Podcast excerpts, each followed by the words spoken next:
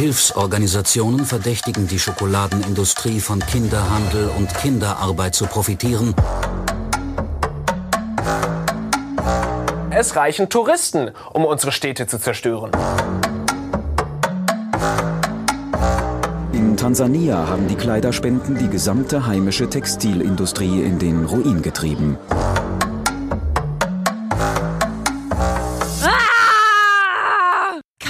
Kann gar nichts richtig machen? Der Mimimi Podcast. We ruin Everything. Rückblick Edition. wow. Ich bin Lara. Ich bin Taina. Und ich bin Philine. Und wir machen jetzt seit einem halben Jahr diesen Podcast und nehmen das mal als Anlass, um zurückzuschauen, was wir bisher so gemacht haben, was wir bisher so gelernt haben, inhaltlich und beim Podcast machen. Normalerweise versuchen wir hier jeden Monat ein Thema zu ruinieren, was theoretisch mega geil sein könnte, aber so wie es gerade läuft, irgendwie ziemlich scheiße läuft.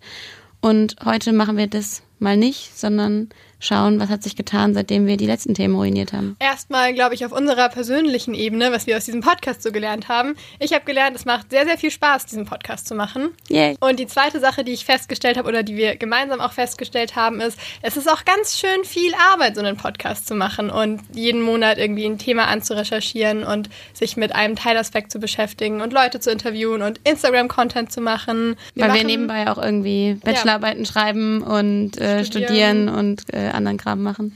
Und wir machen das alles total gerne, aber wir haben festgestellt, es wäre auch irgendwie nice, wenn sich das ein bisschen finanziell lohnen würde, weil wir momentan zum Beispiel auch quasi Geld auf den Podcast draufzahlen und es irgendwie cool wäre, diese Kosten zu decken und vielleicht ein bisschen ein kleines Budget zur Verfügung zu haben, um coolen Stuff in der Zukunft zu machen, wie zum Beispiel Sticker. Oder, oder mal ein Podcast-Live-Event. Oder zumindest erstmal die laufenden Kosten zu decken. Und deswegen haben wir uns Steady eingerichtet. Steady ist ein Portal, auf dem man sich erstmal anmelden kann, was wir jetzt getan haben.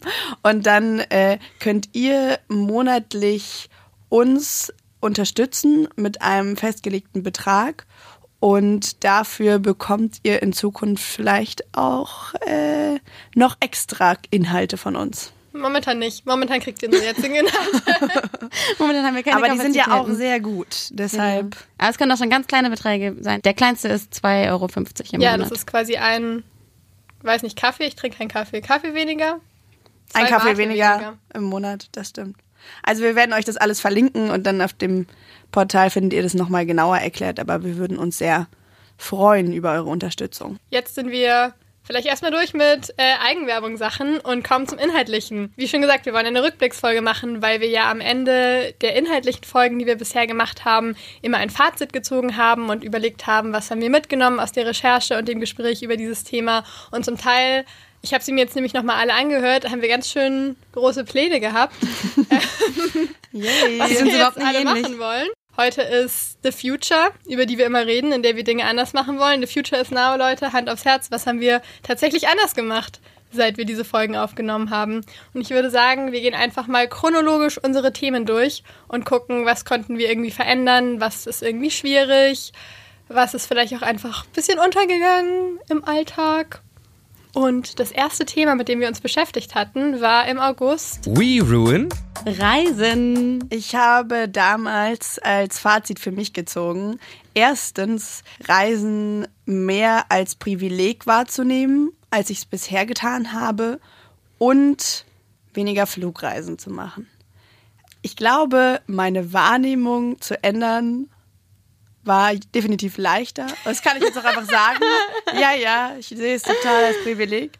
Zweiteres, schwierig, schwierig äh, mit den Flugreisen. Ähm, ich habe schon eigentlich gleich äh, dieses Jahr 2019 mit einer kleinen Sünde gestartet. Ich habe einen Freund von mir besucht, der gerade in Bulgarien lebt, in Sofia. Hey, bist du dahin und geflogen? Bin einen Weg geflogen und einen mit dem Bus gefahren. Oh. Was ich einen okayen Kompromiss fand, aber ich weiß, ich weiß auch, es ist nicht mega geil. Ja, ich muss mich da anschließen, leider. Ich habe da auch nur schlechte Fazits. Also ich bin, ich habe jemanden besucht und bin acht Stunden im Zug gefahren und habe gar nicht erst nach Flügen geguckt. Das war gut. Ich glaube, das war für mich gut, gar nicht erst nach Flügen zu gucken, bei so Strecken, die man theoretisch mit dem Zug machen kann. Gar mhm. nicht gucken, gar nicht gucken, ob es billig ist, sondern direkt Zug buchen einfach. Ähm, aber flugtechnisch werde ich jetzt auch im Sommer, weil ich ein Praktikum bekommen habe, im weiteren Ausland, in Südamerika, werde ich dann auch wieder fliegen. Und irgendwie habe ich gemerkt, es hat halt auf so eine blöde Art und Weise irgendwie sehr viel Priorität in meinem Leben, diese Erfahrungen zu sammeln. Und da ist die Priorität der Umwelt fällt irgendwie immer hinten runter konsequent, was nicht optimal ist.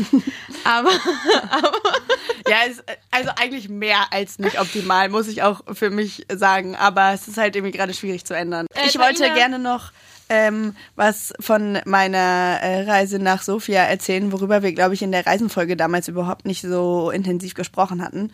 Und zwar ähm, bin ich aus Sofia zurück ja mit dem Bus gefahren über Budapest und da fährt man unter anderem durch Serbien. Und äh, Serbien ist kein EU-Land bisher.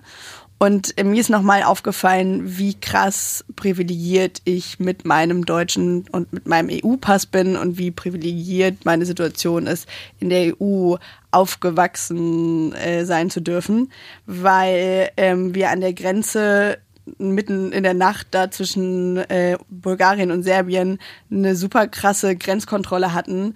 Und ich habe das vorher einfach noch nie so erlebt. Und das ist, glaube ich, mega das Geschenk so für mich, dass ich, bis ich 22 war, nicht so eine harte Grenzkontrolle äh, erleben musste und irgendwie alles auspacken und mich nochmal abtasten lassen musste und was auch immer. Und deswegen wollte ich irgendwie nochmal mir und uns in den Kopf rufen, dass das auch noch eins unserer vielen Privilegien ist, dieser Pass und Ja, voll. diese Ja. EU. Taylor, du hattest auch gesagt, dass du mehr Geld für Reisen ausgeben möchtest. Das ist habe ich da was passiert. Das muss ich sagen, tatsächlich. Also, dass diese eine Reise, die ich eben schon angesprochen habe, nach Klagenfurt anging, habe ich eben nicht nach Flügen geguckt, habe direkt einen teuren Zug gebucht, aber ich wollte halt eine Freundin besuchen und war so, okay, ich mache das jetzt. Und ich habe tatsächlich in letzter Zeit sehr wenig Geld, weil ich relativ oft so war, so, ach gut, mein Gott, jetzt hier äh, trinken wir halt noch einen Cappuccino. Oder Cappuccino. keine Ahnung, gehe ich halt noch in, äh, da in dieses Museum oder so ein Bums. Oder wir waren dann da irgendwie auch noch einen Tag in Ljubljana, weil es ja nicht so weit weg ist und haben dann da zu Mittag so gegessen und so. Also ich bin mir gerade nicht so ganz sicher, ob ich es wirklich als sehr positiv empfinde, weil ich wirklich gerade irgendwie sehr wenig Geld übrig habe, weil ich das Gefühl habe, ich bin gerade so sehr leger, was so Theater, Kino, Essens-Dinge äh, Dinge angeht. Aber ja, also ich habe mir Geld ausgegeben. ich habe mir Geld ausgegeben und ich bin mir nicht ganz sicher, ob es vielleicht, naja.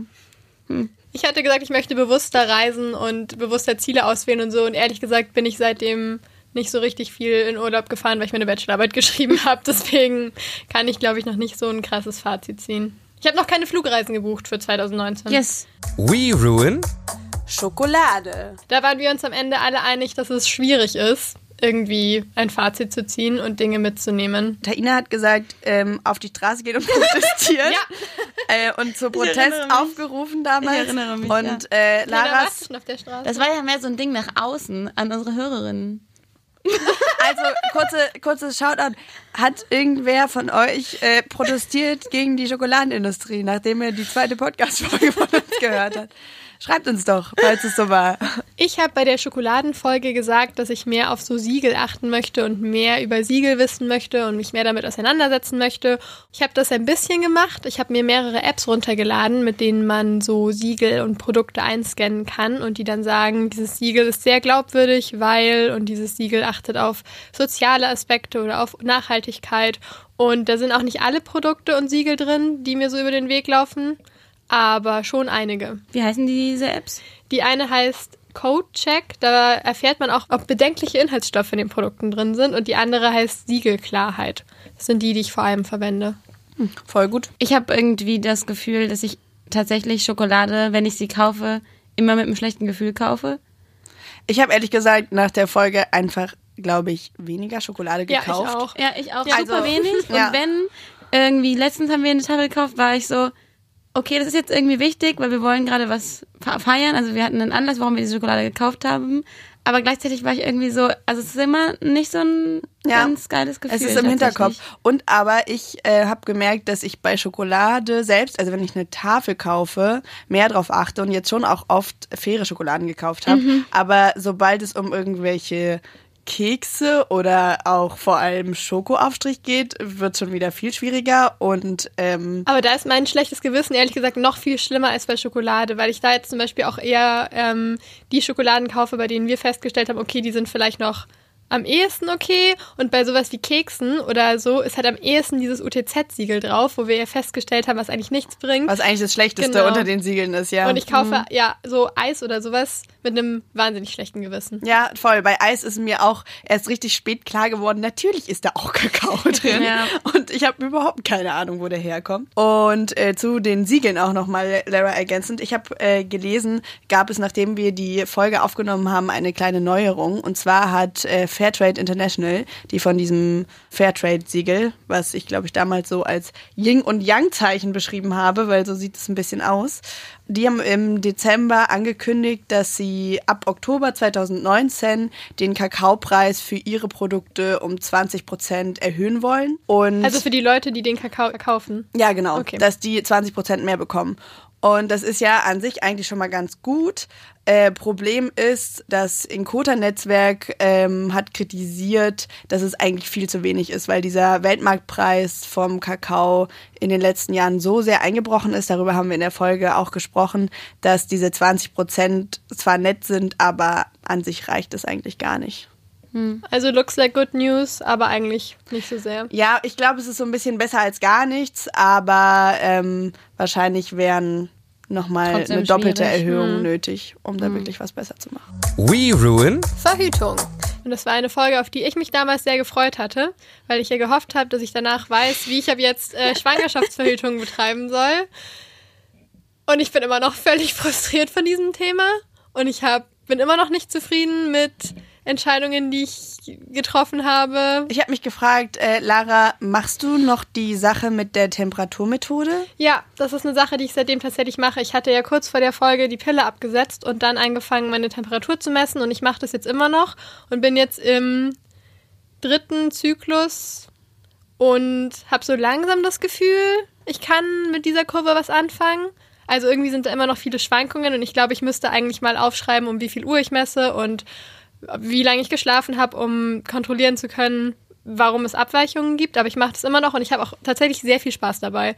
Großer Fan davon. Du hast Spaß dabei. Ja, ich finde es so geil. Ich finde es so geil, so viel über meinen Körper zu wissen, dass ich sagen kann, cool, drei Tage ist die Temperatur oben. Wahrscheinlich hättest du jetzt deinen Eisprung. Macht auch Sinn. Du hattest ja auch so komische Bauchschmerzen an diesem einen Abend. Ich finde es ehrlich gesagt auch immer ziemlich krass. Letztens hat mir das auch eine Freundin erzählt, dass sie immer ihren Eisprung spüren kann. Und ich habe das Gefühl, ich, ich glaube ich kann das ich nicht gar nicht spüre. einschätzen. und Du nix. laberst. Ja. Was spürst du denn da? Ich spür habe da gar nichts. so Bauchschmerzen, aber so wie so eine ungefähr so groß wie ein 2-Euro-Stück. Da, wo ich sagen würde, dass halt irgendwo Deine Bauchschmerzen, du kannst Schmerzen in eine Größe einteilen. Ja, die sind nur an einer einzigen Stelle. das ist ja so Und es Ja, ist so sie- die- ein Abend, so vier Stunden oder so. Ja, die Freundin meinte nämlich zu mir sogar, sie kann sogar äh, spüren, von welcher Seite äh, das Ei Hey, äh, krass.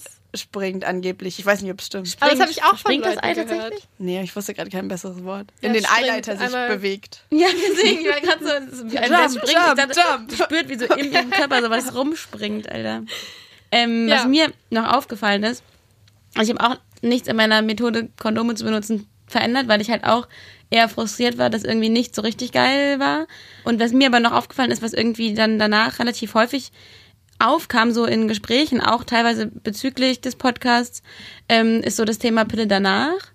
Und ich glaube, darüber haben wir im Podcast gar nicht gesprochen. Da ist mir halt auch nochmal aufgefallen, dass das irgendwie auch noch so ein ziemlich krasses Thema ist, weil es ja irgendwo, ich weiß halt nicht, es gilt wahrscheinlich nicht als Verhütungsmittel, weil es ja eigentlich ein Ich glaube, es gilt als Notfallverhütung. Notfallverhütung.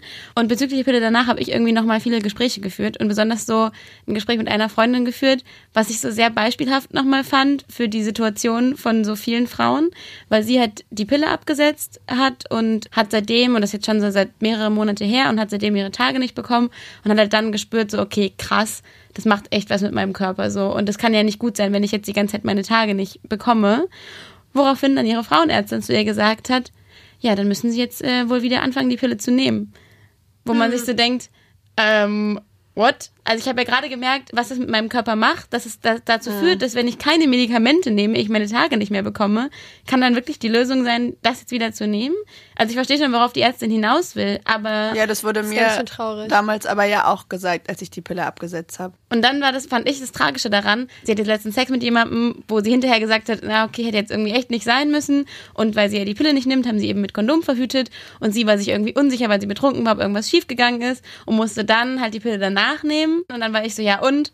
Keine Ahnung, hast du ihn gefragt, ob er was dazu gibt? Und dann war sie so, nee, das war mir dann unangenehm und irgendwie bla bla bla. Und ich fand irgendwie diese ganze Geschichte von ihr so beispielhaft dafür, weil ich kenne so viele Freundinnen von mir, die die Pille danach schon genommen haben, aber denen es halt irgendwie dann unangenehm war, weil es irgendwie so ein blödes, unthematisiertes Thema ist, ähm, dann zu fragen, ob das Geld wenigstens geteilt werden kann.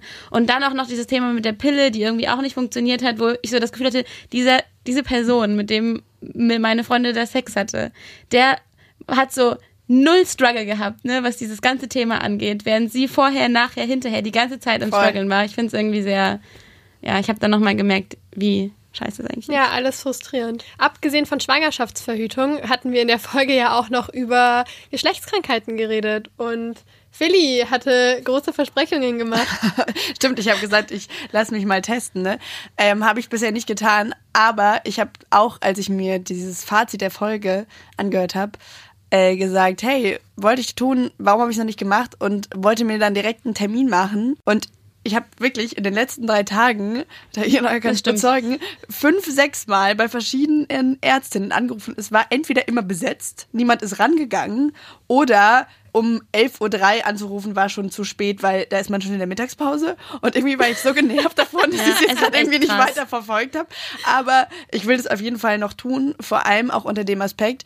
Ähm, ich habe bei Instagram vorgestern von äh, Mädelsabende so eine Story angeguckt. Die sprechen nämlich gerade äh, auf ihrem Account eine Woche lang über Geschlechtskrankheiten. Und ich habe eine Story angeschaut zum HP-Virus. Das ist der Virus, der unter anderem Gebärmutterhalskrebs verursachen kann. Und es ist dieser Virus, gegen den es eine Impfung gibt. Diese Impfung ähm, wirkt aber ja, die wirkt schon immer. Man kann die auch schon machen, nachdem man das erste Mal schon Sex hatte. Aber am besten ist es halt, wenn man die vor den ersten Sexualkontakten bekommt. Und ich habe sie äh, ein bisschen zu spät bekommen. Und dieser HP-Virus ist halt super weit verbreitet. Also anscheinend haben fast 80 Prozent der sexuell aktiven Frauen im Laufe ihres Lebens infizieren sich mit diesem Virus. Und das muss nicht immer dazu führen, dass man gleich irgendwas davon bekommt. Es kann auch sein, dass der von selbst einfach wieder abheilt, aber halt nicht in allen Fällen. Und äh, deswegen ist es, glaube ich, voll wichtig, erstens sich impfen zu lassen, egal wie alt man ist und äh, was man schon alles so gemacht hat. Und sich halt darauf, glaube ich, auch mal testen zu lassen. Weil das kann tatsächlich auch nicht nur ähm, beim Sex übertragen werden, sondern es gibt auch sogenannte Schmierübertragungen. Das kann dann sein, dass du irgendwas anfasst, wo dieser Virus dran ist und danach irgendeine Schleimhaut an deinem Körper berührst und dann hast du diesen Virus auch. Und auch Kondome bieten keinen super effektiven Schutz davor. Also dachte ich schon so, naja, es, ich wusste schon über viele Geschlechtskrankheiten, jetzt weiß ich noch über eine mehr. Noch ein Grund, äh, Sich testen zum zu Arzt zu gehen, ja. Okay, äh, also noch mehr Pläne für die nächste Zukunft. Vielleicht beim nächsten Rückblick können wir dann erzählen, wie es war, sich auf Geschlechtskrankheiten testen zu lassen. Ein Rückblick zum Rückblick. Ein Rückblick zum Rückblick. We Ruin. Recycling. Philly hat den Staat aufgerufen, Dinge zu verändern. Ja, Hat lieber, der Staat Dinge verändert? ja, lieber Staat, was ist seitdem passiert? Wo sind die subventionierten Unverpacktläden? Es, es gibt keine subventionierten Unverpacktläden und das ist der große Fauxpas des Staats, da sind wir uns alle einig. Aber was Shame tatsächlich passiert ist, ist, dass es eine neue EU-Richtlinie gibt und die besagt, dass ab 2021 es ein Verbot von Einweg-Plastikgeschirr geben soll. Also das sind so Sachen wie Strohhalme, Wattestäbchen und so weiter. Und da in dieser Richtlinie steht auch, dass Plastik-Einwegflaschen bis 2025 bis 90 Prozent recycelt werden müssen. Das ist ja schon mal gar nicht schlecht. Wobei es zu dieser EU-Plastikgeschirr und auch Plastikstrohhalm-Verordnung ja auch ganz schön viel negatives Feedback dazu gab, zu dieser ganzen Plastikstrohhalm-Sache, weil Menschen mit Behinderung gesagt haben, müssen wir jetzt ausgerechnet bei Plastikstrohhalmen anfangen, die Umwelt zu retten, wenn es keine richtig gute Alternative dazu gibt, die plastikfrei ist und viele von uns darauf angewiesen sind, diese Strohhalme zu haben. Also, Aber Frage ähm, dazu, gibt es wirklich keine gute Alternative? Nein, Weil ich wirklich nicht. In so Bars und so gibt es doch jetzt immer diese ähm, metallenen Strohhalme. Ja, aber die kannst du nicht knicken. Also es gibt Metallstrohhalme, es gibt Bambusstrohhalme und es gibt Glasstrohhalme. Ich glaube, das sind so die großen Alternativen dazu. Aber die sind alle nicht ganz genauso wie diese knickbaren Plastikstrohhalme. Weil ein Glasstrohhalm oder ein Metallstrohhalm kannst du dich halt relativ leicht verletzen, weil die halt hart sind beziehungsweise kaputt gehen können. Diese Bambusstrohhalme kann man, glaube ich, auch nicht ordentlich knicken.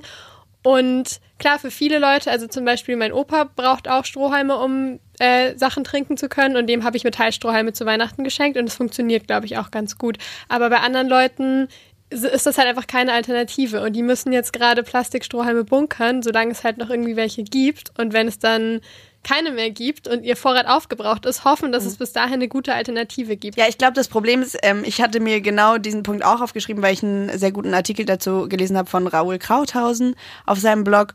Und ich glaube, das Problem oder die große Kritik daran ist, dass halt Menschen mit Behinderung wieder nicht mitgedacht wurden. Also es ist ja nichts, was man nicht noch ändern könnte, weil es ist ja irgendwie bisher eine Richtlinie.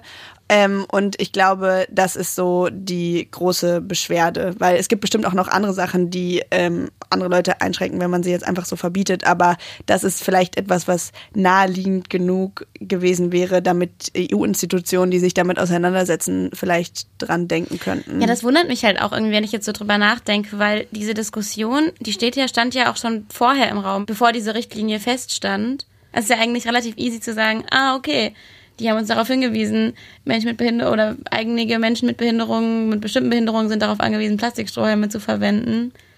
Dann Wäre es vielleicht, vielleicht Plastikstrohhalme ja, fallen da da nicht runter oder so. Ja, ja. Habe ich mich auch drüber gewundert, warum da so gar nicht Weil jetzt keine Ahnung, darunter fallen ja zum Beispiel auch so Sachen wie Luftballonstäbe. Das ist okay. Ich sag mal so, Niemand braucht das. niemand braucht Luftballonstäbe Ja. zum Überleben wahrscheinlich. Und auch tatsächlich die Sache mit den Ohrenstäbchen, darüber hatte ich ja auch in der Recycling-Folge gesprochen. Ja. Da gibt's auch sinnvolle äh, Ersatzprodukte aus Bambus, glaube ich, auch. Und die sind genauso gut. Ja, oder. Einwegplastikgeschirr. Kann man sich auch entweder ganz sparen oder es gibt auch Alternativen aus Bambus und so. Das ist Ja. ja, alles in Ordnung. Voll. Und das mit den Flaschen, muss man sagen, ist auch Ja. eine gute Sache. Voll. Dass die Einwegplastikflaschen dann recycelt werden müssen. Also ein bisschen Props können wir der EU für die Bisschen Richtlinie Props geben. Bisschen Props ihnen, und bisschen aber auch Shade. bisschen Shade und auch bisschen Hate. Shame. Shame und Shade. The Tushs. Bei mir hat sich äh, seit unserer Recycling-Folge schon noch mal ein bisschen, ähm, also ich bin noch mal bewusster äh, darüber geworden, was man alles an Müll noch trennen kann. Ich weiß noch, an Weihnachten saß ich jetzt zu Hause und habe relativ lange damit verbracht, die ganzen Briefe, die so bei uns zu Hause ankamen, die einz diese einzelnen Plastikfensterscheiben rauszureißen und äh, dann zu trennen. Und meine, meine Familie hat mich erst so ein bisschen ausgelacht und dann habe ich äh, sie aber ein bisschen dafür gehatet, dass sie es äh, so verlacht haben und ihnen nochmal gesagt, ganz ehrlich, sonst bringt euer ganzes anderes Mülltrennen halt auch nichts. Und dann haben sie es auch eingesehen und ähm, ja, aber das nimmt halt auch Zeit in Anspruch. Also so ist nicht. Wenn man viele Briefe Voll. hat. Ja, ich bin auch Mülltrennungsexpertin in meiner WG und Familie geworden und stelle fest, dass obwohl ich mich ja wirklich sehr intensiv damit beschäftigt habe, ich trotzdem nicht alles beantworten kann.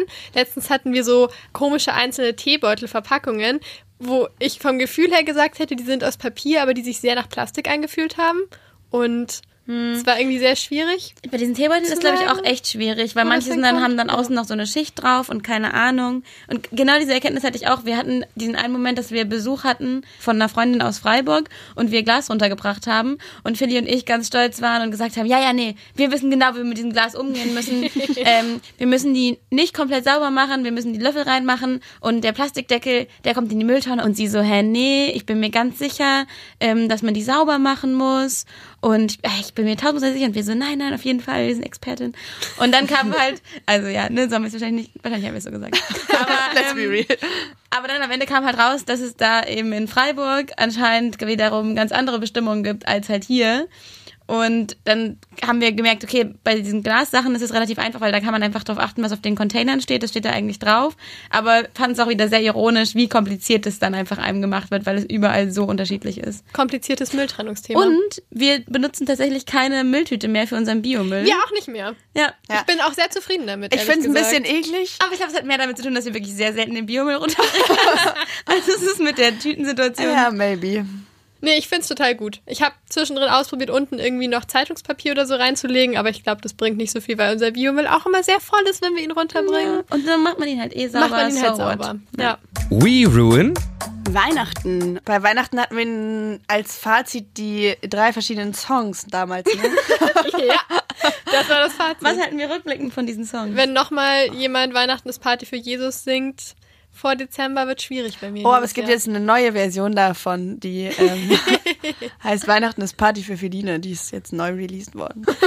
Ich habe tatsächlich noch eine lustige Sache so von me- meinem äh, Weihnachtsfest zu erzählen. Und zwar fand ich sehr konsequent von meiner Mama, weil sie nicht in die Kirche gegangen ist, weil die Kirche einfach fehlende Modernisierung betreibt. Und zwar wollte meine Mutter in die Kirche gehen, aber sie wusste nicht, um wie viel Uhr. Und auf der Internetseite stand nicht, um wie viel Uhr die scheiß Kirche ist. Ja, dann ist sie nicht hingegangen. Sehr gesagt, gut. gut. Finde ich konsequent. Finde ich auch ich konsequent. schön. Finde weil, ich auch also wirklich. Philly, warst du in der Kirche an Weihnachten? Äh, ja, ich war in der Kirche und ich war ehrlich gesagt gar nicht so äh, Fan davon, wie ich äh, angekündigt habe in der Folge. Also ich fand es schon auch ganz nett und es war irgendwie ganz, ganz schön mit diesen Liedern. Aber es hat mich ein bisschen enttäuscht, weil es gab dieses Jahr da im Gottesdienst äh, hauptsächlich Lieder, die ich einfach nicht kannte. Und deswegen kannte ich die Melodie nicht, konnte nicht mitsingen, hat nicht so viel Spaß gemacht. Und äh, irgendwie war diese Predigt, es war schrecklich. Also es war irgendwie, ging die ganze Zeit darum, dass am Ende das Wichtigste an Weihnachten oder generell das Wichtigste ist ja Jesus in der Krippe. Und dann wurde das irgendwie ausgeschmückt mit, ja, und den ganzen Tag prasseln irgendwie krasse News auf uns ein. Ich glaube, es wurde dreimal erwähnt, dass der ähm, Pfarrer äh, irgendwie immer wieder zugetragen bekommen hat, dass äh, Helene Fischer und Florian Silbereisen sich getrennt haben. Und er meinte, das nähme ja so viel Raum ein, aber am Ende wären doch eigentlich nur Jesus in der Krippe wichtig. Und ich dachte mir so, Alter, Alter, Ja. wie schlecht äh, ist diese Predigt und überhaupt. Und naja, Vor allem deswegen Spaßiges Weihnachten. war was ich ich mir so auch gehuckt. denke, was ich mir auch denke, ist, ist ja wirklich eigentlich könnte man das so geil nutzen, um eine geile Message mal rauszuhauen. Und ich habe das Gefühl, er, also dieser Pfarrer, der da jedes Jahr diese Weihnachtspredigt hält, wo wir immer hingehen, hat es auch schon ein paar Mal ganz cool geschafft. Also es gab auch ähm, schon mal eine sehr geile kapitalismuskritische Predigt, was ich cool fand. Deswegen habe ich mir auch ein bisschen mehr erhofft. Dieses Jahr war schwach und ich war, glaube ich, auch nicht alleine mit diesem Gefühl. Also meine Schwester hat die Hälfte des Gottesdienstes auf meiner Schulter geschlafen. Es heißt, vielleicht kann man da in den nächsten Jahren auch noch mal was dran drehen. Ja, gut. Und damit sind wir wieder im Jetzt angekommen und bei heute und der Rückblicksfolge. Und ich glaube, den Rückblick von diesem Rückblick können wir uns sparen, weil wir noch mittendrin sind. Ich glaube auch. Und es gibt ja auch noch viele coole neue Themen zu besprechen. Zum Beispiel im nächsten Monat werden wir für euch Wissenschaft ruinieren. Uh. Oh ja. Und was wir nach Wissenschaft machen, werden wir sehen, wenn Wissenschaft ruiniert ist. Wenn ihr Themen habt, von denen ihr findet, man sollte sie mal ordentlich ruinieren oder man sollte zumindest mal abchecken, ob man sie ruinieren kann, dann schreibt uns die total gerne. Wir freuen uns über Feedback, Kritik, Themenvorschläge, Fotos von euren Anti-Schokoladenindustrie, Demos, eurer ordentlichen Mülltrennung und allen anderen Dingen aus eurem Alltag. Der Mimimi Podcast. Von Feline Kreuzer, Lara Lorenz und Taina Grünzig.